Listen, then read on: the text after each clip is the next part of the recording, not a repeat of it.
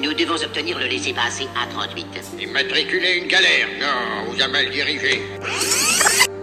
Power resides where men believe it resides. It's a trick, a shadow on the wall. The last of the Jedi will you be? What you have learned. Management Popcorn, le podcast qui t'éclate les concepts de management.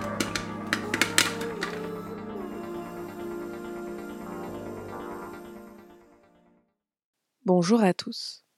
Aujourd'hui, dans Management Popcorn, on enfile notre plus belle combinaison de latex pour regarder d'un œil nouveau Matrix, le premier film de la célèbre trilogie des sœurs Wachowski. Unfortunately, no one can be told what the Matrix is. You have to see it for yourself. Sorti en 1999, le film Matrix nous propose de suivre Neo dans un monde dystopique qui ne ressemble à aucun autre. La réalité, telle que nous l'apercevons, n'est en fait qu'une simulation virtuelle, une immersion dans un programme nommé Matrice. Cette matrice, elle a été créée par des machines dotées d'une intelligence artificielle, permettant de maintenir les humains dans un statut d'esclaves comateux, et ces machines se servent de la chaleur de nos corps comme d'une source d'énergie. Si ce film a marqué les esprits pour ses effets spéciaux ultra novateurs et son intrigue quasi mystique, depuis sa sortie, la trilogie Matrix a été régulièrement mise au regard des pensées des grands philosophes. On peut par exemple voir dans la découverte de Néo de la réalité en dehors de la matrice un renvoi à l'allégorie de la caverne chez Platon. La difficulté initiale qu'a Néo à voir le monde réel après avoir été libéré de la matrice correspond parfaitement à la vision éblouie du prisonnier chez Platon lorsque celui-ci quitte l'obscurité de la grotte pour découvrir ce qu'il y a au-delà et que ses yeux n'ont jamais vu la lumière du jour. On peut également s'appuyer sur le dernier épisode de la trilogie pour nourrir une discussion fondamentale sur le libre arbitre et le déterminisme. Néo agit-il délibérément ou est-il conditionné à faire ce qu'il fait sans aucun contrôle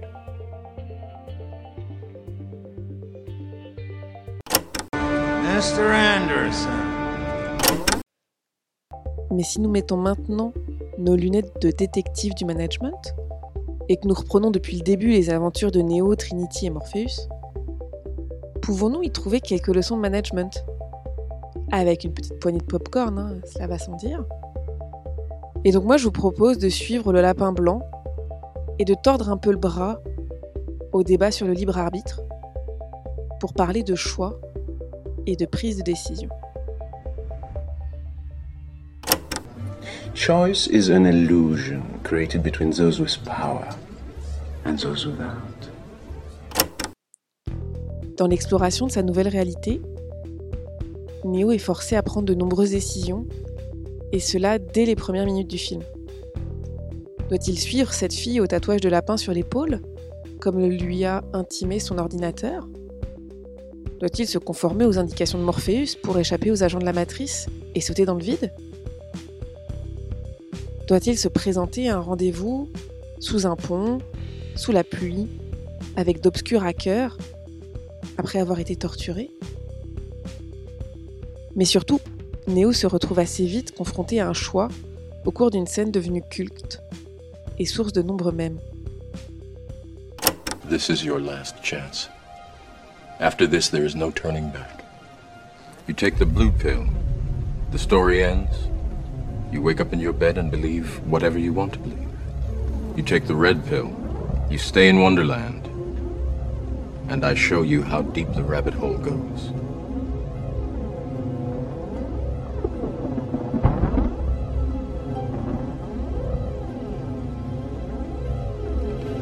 Remember, all I'm offering is the truth, nothing more.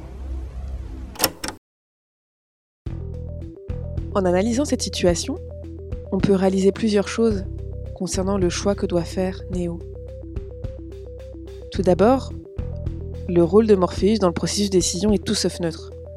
En fait, il présente les options de façon bien différente à Néo. D'un côté, Néo peut retourner à sa vie triste et fade et tout oublier. De l'autre côté, il peut aller au pays des merveilles, suivre Alice, suivre le lapin blanc.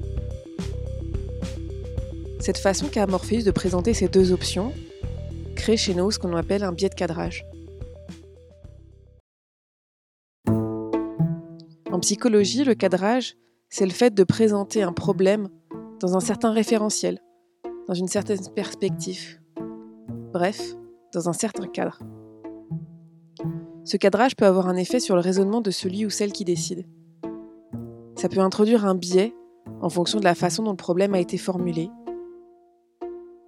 et ça peut avoir comme conséquence une modification systématique du comportement, pouvant mener à des choix différents.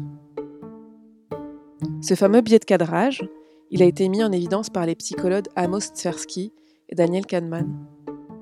Pour mettre en évidence ce biais-là, ces chercheurs ont mis en place une expérience.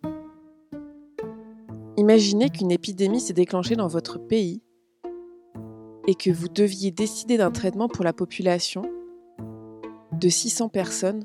Ces 600 personnes composent votre ville. Et oui, oui, pour une fois, vous pouvez vous prononcer sur la Covid-19 sans risque. Et on vous propose de choisir entre sauver 200 personnes sur ces 600, à coup sûr, ou alors prendre un risque et avoir une chance sur trois de sauver les 600 personnes. Que choisissez-vous? La plupart des gens choisissent de sauver 200 personnes sur 600 à coup sûr. Car la plus grande partie des gens sont ce que l'on appelle averses au risque. Ils préfèrent une option certaine. Par contre, ces deux options pourraient être présentées très différemment. On pourrait vous proposer de choisir entre laisser 400 personnes mourir ou avoir deux chances sur trois de voir 600 personnes mourir. Laisser 400 personnes mourir ou en sauver 200 sur 600, c'est exactement la même chose. Avoir une chance sur 3 de sauver 600 personnes ou avoir deux chances sur 3 de voir 600 personnes mourir, c'est exactement la même chose. Et pourtant, lorsqu'on leur propose de choisir entre ces options, les gens ne choisissent pas de la même façon. Quand il s'agit de sauver des vies, les participants à cette expérience choisissent majoritairement la première solution, de sauver 200 personnes. Mais lorsqu'il s'agit de laisser mourir les malades, la plupart des gens préfèrent avoir une chance sur trois de les sauver toutes en prenant le risque de laisser 600 personnes mourir. La façon dont les options d'une décision sont présentées va influencer la façon dont la personne décide. Mais revenons à notre pilule rouge et à notre pilule bleue. Morpheus présente bien deux options à Néo avec un certain cadrage. Il associe des imaginaires bien différents aux deux pilules. Et on pourrait même pousser plus loin en se demandant si la couleur même des pilules, bleu ou rouge, n'a pas en tant que telle le potentiel de biaiser la décision. Et qui plus est, dans la situation présente, Morpheus a une position bien spéciale pour Néo. Morpheus incarne la connaissance, l'expertise. Il est celui que tous les grands hackers veulent rencontrer. Et Neo se sent très honoré d'être dans la même pièce que lui. Et qui plus est, Morpheus est très clairement en charge des opérations. Il apparaît comme le leader de l'équipe que découvre Neo. Et cette position de leader, j'ai presque envie de dire cette position de manager, introduit de facto un biais d'autorité. Le biais d'autorité, c'est la tendance à surévaluer la valeur de l'opinion d'une personne que l'on considère comme ayant une autorité sur un sujet donné. Ça peut être un parent, un supérieur hiérarchique, un médecin, un scientifique. Morpheus privilégie clairement la pilule rouge, faisant alors dans la balance du choix de Néo, qui va finalement décider de glisser dans le pays des merveilles. Imaginons un instant que ce ne soit pas Morpheus, qui informe Néo dans son choix, mais une autre personne. Et que cette autre personne l'informe des risques de la pilule rouge et du fait qu'avec la pilule bleue, il ne met personne en danger. Est-ce que le choix de Néo aurait été le même? Cette prise de décision de Néo, on vient de le voir, n'est pas que rationnelle. Elle est confrontée à des biais. Un biais cognitif, c'est un mécanisme de la pensée qui dévie de la pensée logique ou rationnelle. Autrement dit, c'est une façon rapide et intuitive de porter des jugements, de prendre des décisions sans tenir compte d'un raisonnement purement analytique. Il y a une grande quantité de biais différents, certains individuels, comme le biais de cadrage, certains plus organisationnels, comme le biais d'autorité. Et nous y sommes tous confrontés, nous y sommes tous sensibles. C'est ce qui rend notre prise de décision bien moins rationnelle que ce que nous voudrions. Mais regardons maintenant une autre situation dans laquelle Néo doit prendre une décision et examinons si elle est exempte de biais. J'appuie sur le bouton avance rapide et on se retrouve lors de la séquence où Morpheus est capturé par les agents de la matrice. À ce moment-là, Néo doit décider comment agir, sachant que l'oracle lui a prédit qu'il serait confronté à un choix cornélien. You're going to have to make a choice. In the one hand, you'll have Morpheus's life. And in the other hand, you'll have your own. One of you is going to die. Which one will be up to you?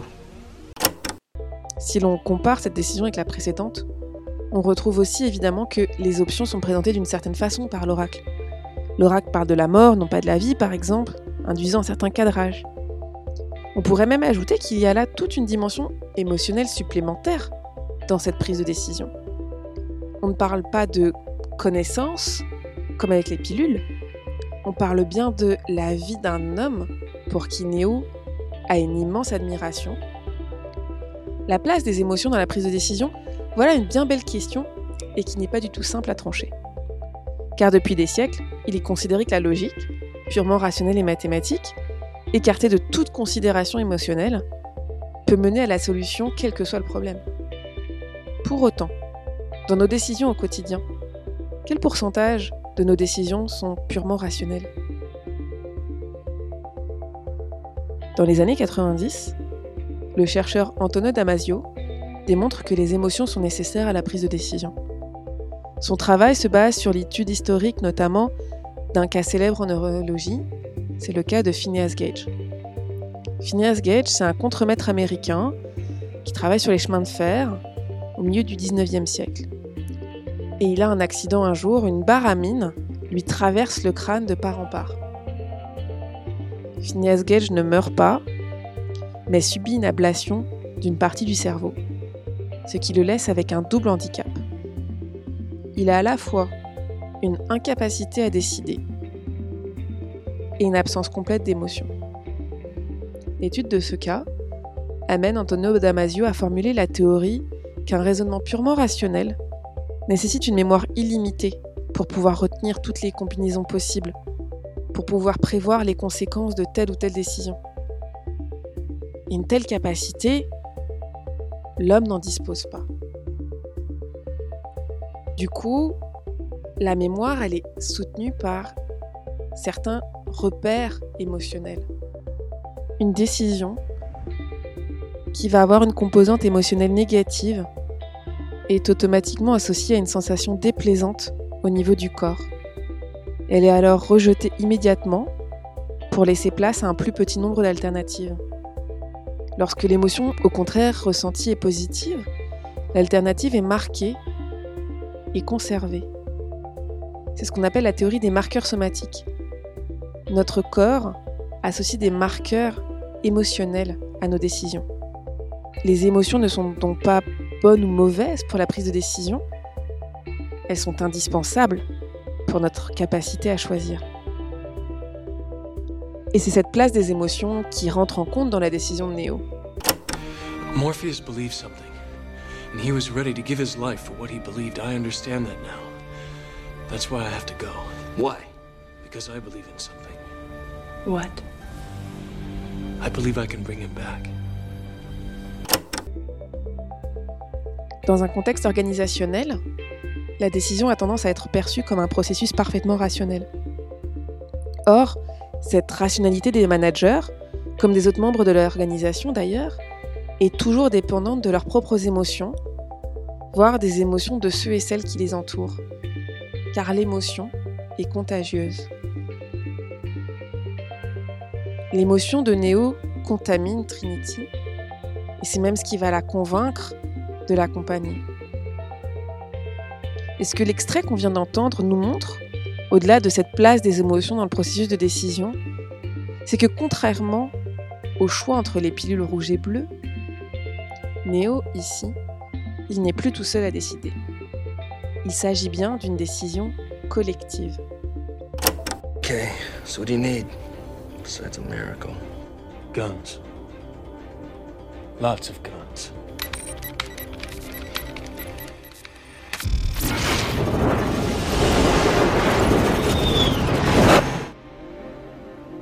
Neo. No one has ever done anything like this. That's why it's going to work.